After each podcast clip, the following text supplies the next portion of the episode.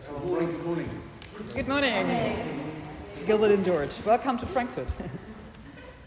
I, I just give you a short introduction to um, you. Every, you all know Gilbert and George. Of course we do. Yeah. They have been here in 2002 in Frankfurt at the Portikus, and uh, since then no other show here in Frankfurt. So we are very glad uh, that we could organize this exhibition here in Frankfurt. It's called the Great Exhibition.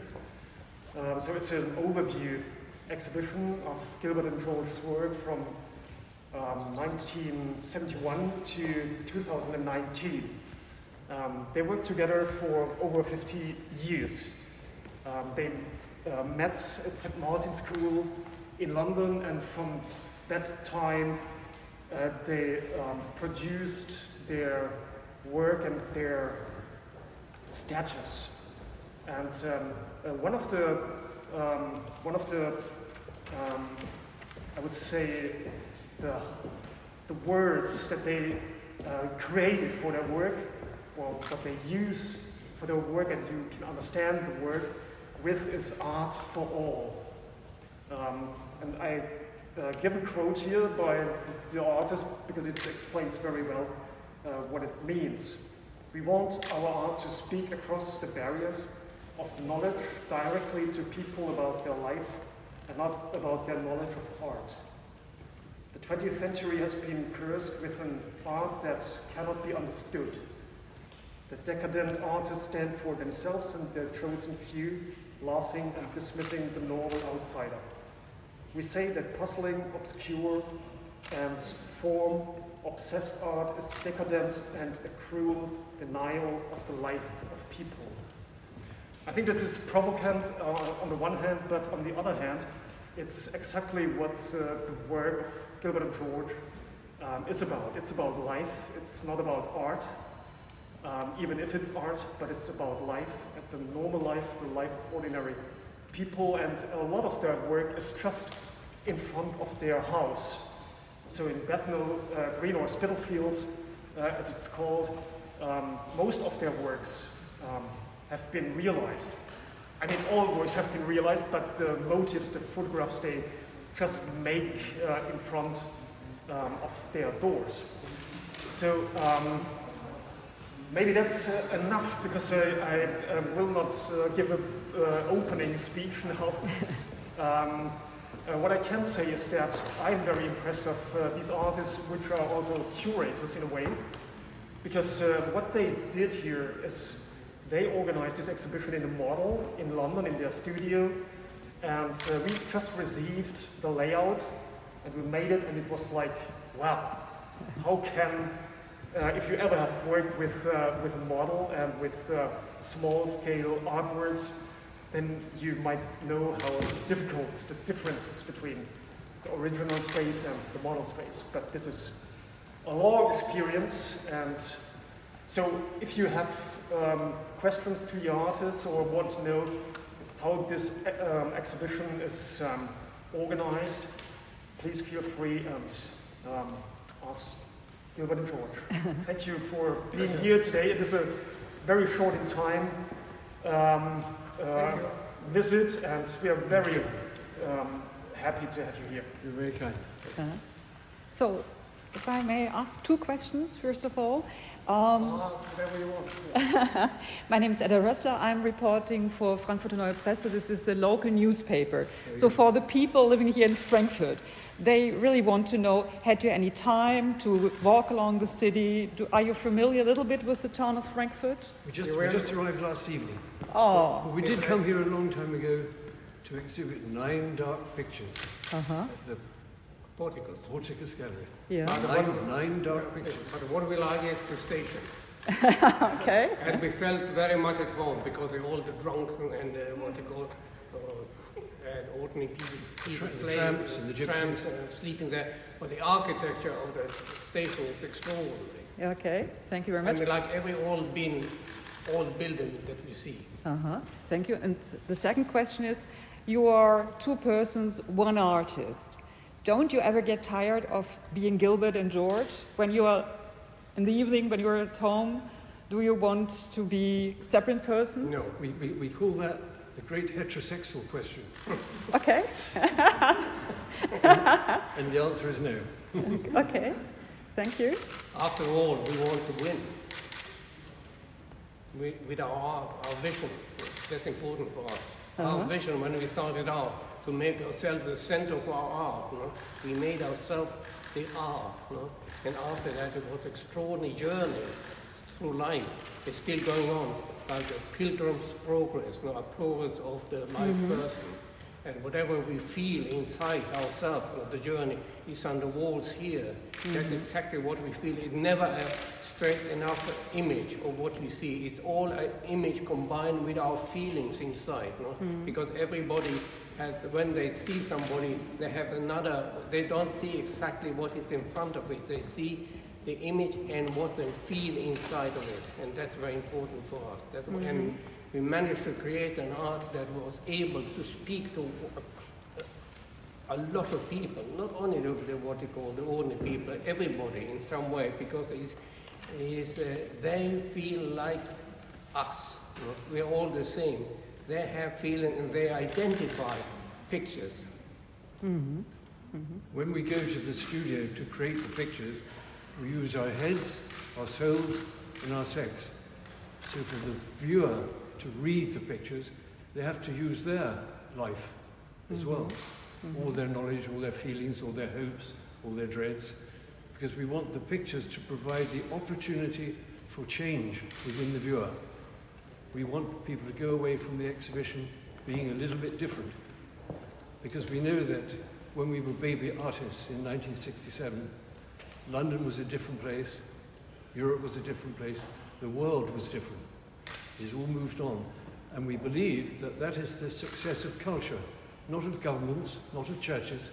We, we believe it's a cultural success. The Western world is a great success culturally. Mm-hmm. That's why we campaign against the vicar. Yeah. day and night. It's very important. But I think we were able to create a, a language for ourselves. No, we create how to make pictures, being invented in 1971, and these are language that can be quite provocative but very visual.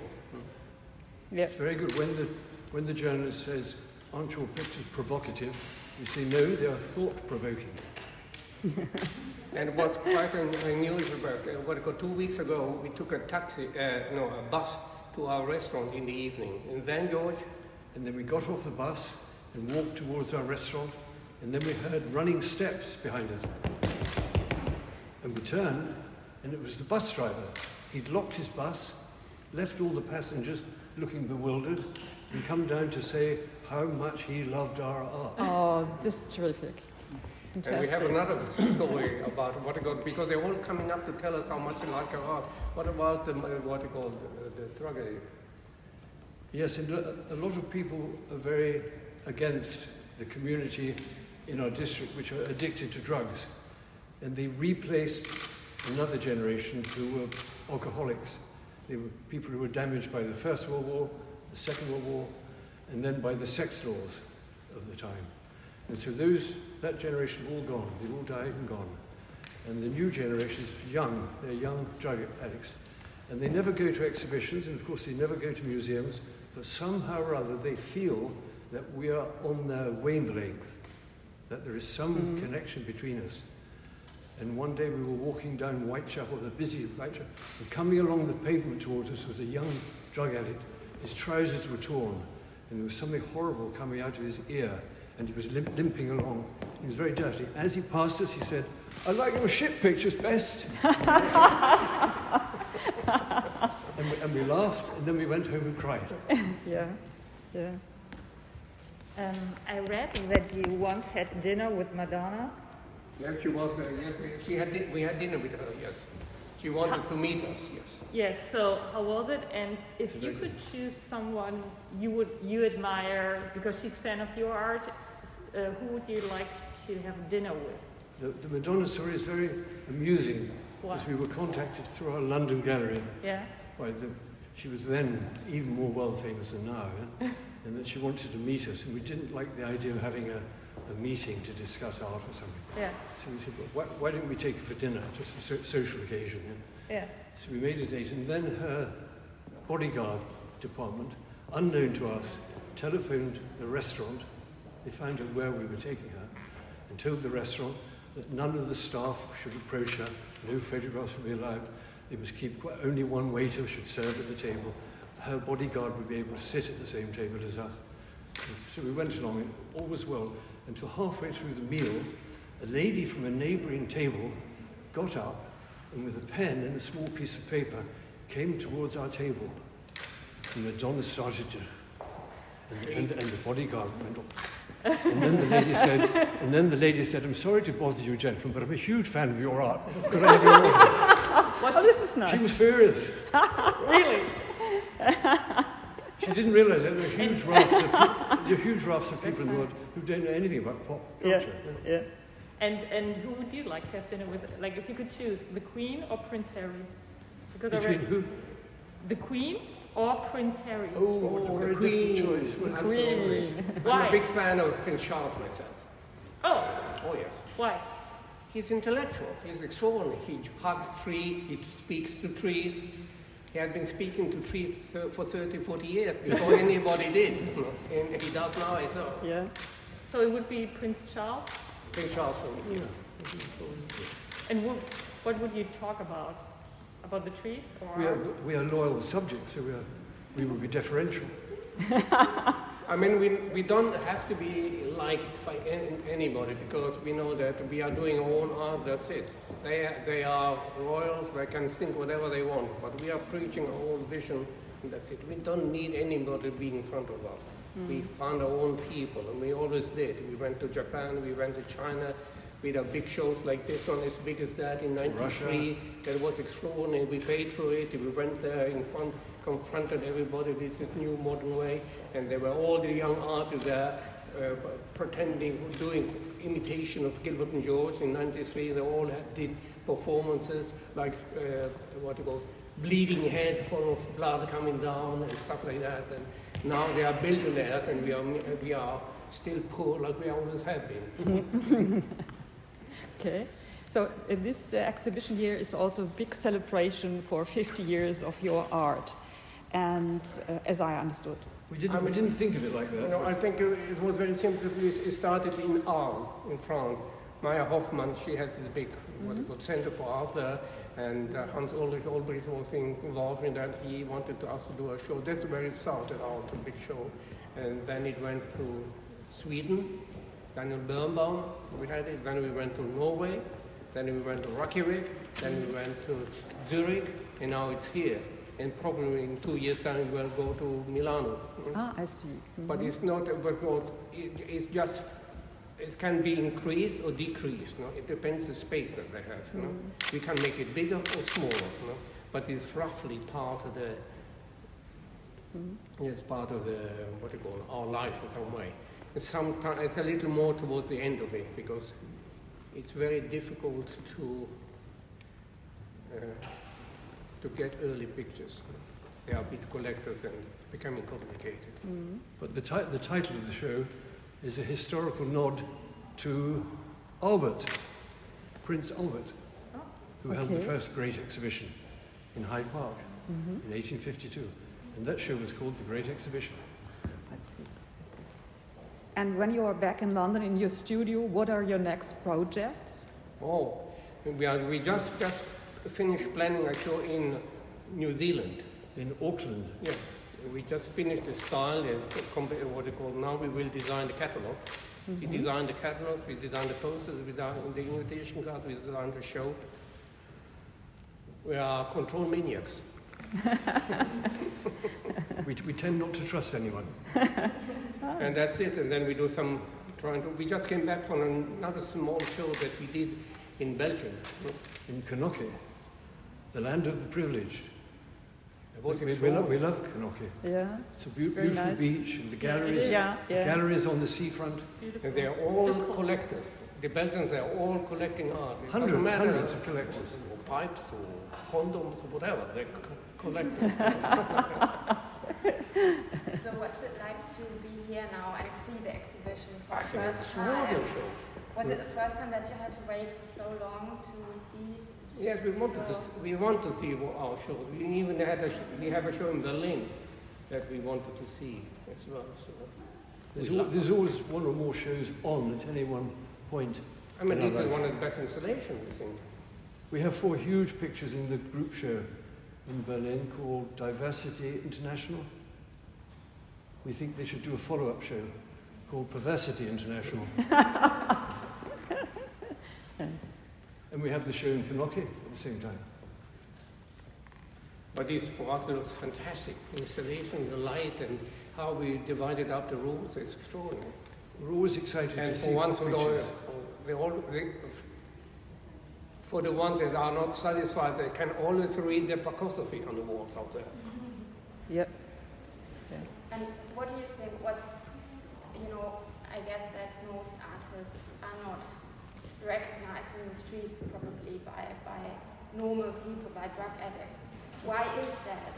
Why do they, you know, what's the problem with, with, We- with we think- art and museums probably in general? They've seen us for 40 years walking up and down the streets. We, No, we, 50 years, in fact. we were brought up in the late 60s at St Martin's School of Art in, in the middle of London, which we felt was the centre of the universe. Soho on one side and the West End and Covent Garden. And the stu- students there and the teachers were from all over the world, but they felt that art was a language of itself, that it didn't need to reach people. They thought that all the people outside the college were some stupid members of the public. They were, they were very superior, and, and it made us realize that if, if you want to be a doctor or a you, you want something that will do it for the people. You can't be a, a scientist that doesn't have an invention. So art, we are providing a service. If you, if you become ill, you know how to ring the doctor. If you are robbed or mugged, you know how to telephone the police. That's all looked after in a civilized society. But still inside of all of us, there is an aching gap which can be filled by poetry or music or nature study. And that's, that's our field. That's our field. Mm-hmm. You know, I re- re- think Martin, I remember all the teachers. Nobody would remember them. Not one name. They were all famous, like Philip King. Who would know that? No. Anthony Caro, nobody knows that. No. We were able to, to do an art who's, it's not just based on two, three collectors. It's based on every human being can be involved in our art. No. It's quite extraordinary. And they are, it, recognizable, even on, on a matchbox. You can see, okay, that's the Jinji with their phil- philosophy, their morality. We are creating our morality for ourselves, and people can, hmm. what do you call, have a look at it or not. No? But we are doing that. The art is that, changing the world through seeing the world with different eyes. I think that artists, journalists, not artists, writers, philosophers, musicians, they all do that, no? To see the world different, no? That's why we became quite anti-religious, but we felt they stopped everybody, uh, what they call, living in some way, no? They made a life that was rigid with art expression. You couldn't express yourself, sexuality, or a lot of different things. We would accept religion if they would once, just once, apologize. And they never did. And, and all of our betters and tutors, when we were baby students, believed that the subject of art was art. And we believe the subject of art is death, Hope, life, fear, sex, money, race, religion, shitty, naked, human, world. and all of the other things that lie inside of you throughout your life, wherever you live, whatever your occupation, that will be there. If you ever, have you ever thought about like doing your singing sculptures again? If you did like a revival in 2021, what kind of, I mean, We Back did it, we did it, we, we redid it in 91. yeah, true, but now, When, Well, I very mean, our serious. legs are going now. but Because it- George says that we are all cunts falling apart. But, but, we, but, we do, but we do believe that the words, the Ritz I never sigh for, the Carlton they can keep. There's only one place that I know, and that is where I sleep.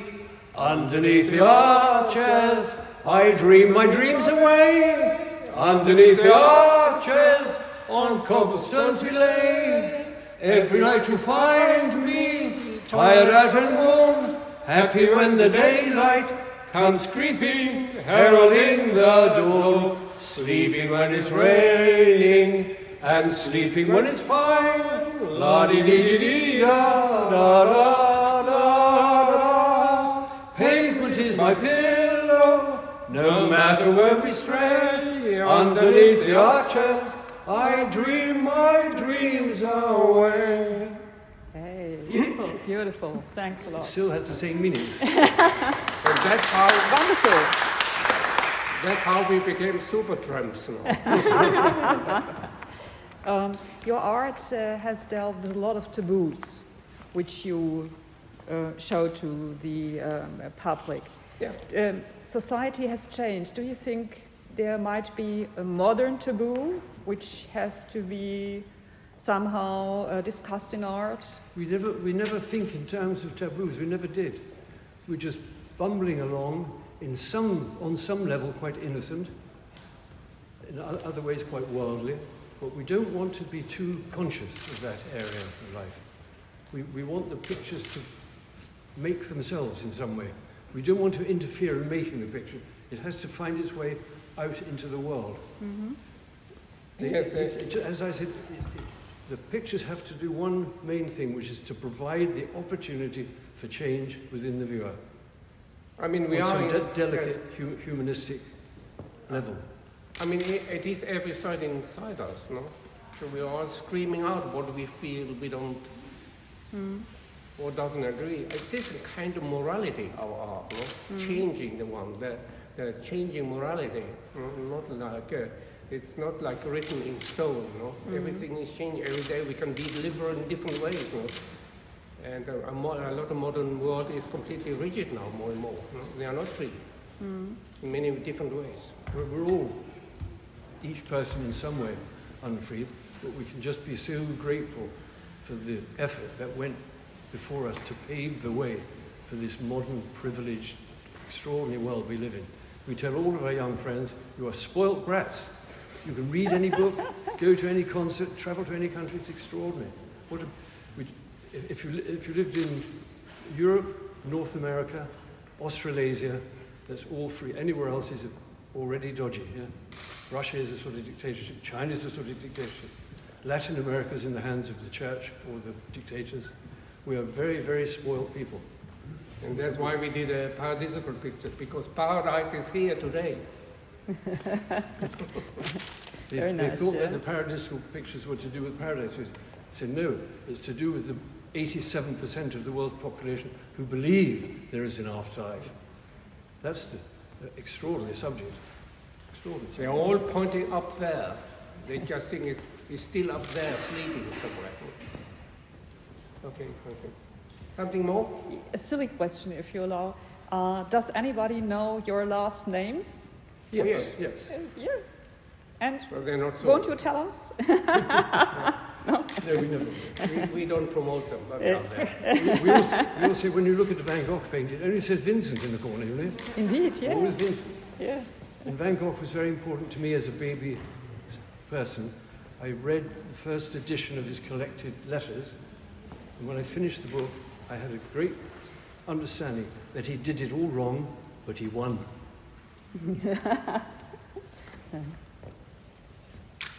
no other questions? We're all done? They're all too shy. perhaps. What question? No, I maybe, maybe one. Um, you said that you don't really want to, you know, think about taboos too much, be too conscious. But is there something that's moving you right now, in particular, something that you're Ah, our, our, our pictures are never topographical. They, they don't deal with today. We don't believe that we show life or reflect life. We believe we're creating pictures which will form our tomorrows. That tomorrow will be a little bit different because of the pictures we make. I mean, the world is a very different place from 1967. And a lot of people made that huge change, and we believe we played a small part in that change. No, we never deal with. pe- People say, why don't you do pictures with masks for the Yeah. coronavirus? We did the masks six, six years ago. Ten years ago, we did the mask. If you look at it in the big pieces, you know, they all have masks, no? And we didn't know about Corona. no. We did hundreds of, hundreds of people with masks. New, newspapers are dealing with today. Television is dealing with today. We No, have, to, we we are- have to go more general. We don't want to know, our motto is, no. We don't want to know what the art, art world does. We only want to know our vision, our journey. That's it. Very- Keep away from everything, music, whatever. No cooking. No cocaine. No, that's right. Do you have a happy song when you wake up in the morning? Sorry? Do you have like a song you listen to? No, that no makes music you in the happy? house. We never Mu- have music in our house. Music's, ever. music's against our religion. Really? Oh, yes. It is soothing. We We don't, we don't want to be soothed. And uh, re- recently, we even, because we, we used to buy one newspaper, newspaper a day, but now there is nothing in it. Oh, you should read the German ones. Sadly. But there is, there is, they are full of stuff, but nothing interests us. oh, so we try our best. the, only, the only effort now is for the world to get out of the coronavirus. That's the sa- great sadness. That's true. mis- we, we, we realize every day the hu- huge human suffering has been involved with mothers, fathers, husbands, wives, mothers. Extraordinary. Mass burials in some parts of the world. Hmm. Unmarked graves in other parts. Hmm. Horrific. And uh, all of our daily lives have been disrupted as well. Yeah? We haven't kissed a waiter since Christmas. Is there a, a message you have for young artists who are studying in, in art school? I mean, that was very important when you met at art school and you left alone the traditions that were there. Have you a special um, recommendation or We message for young artists? We only, we only have two stock pieces of advice for baby artists when they ask us. And the first piece of advice is tomorrow morning when you wake up, sit on the edge of the bed, keep your eyes closed, and don't get up and start the day until you have decided, what do I want to say to the world today? And the second piece of advice is, Fuck the teachers. Super.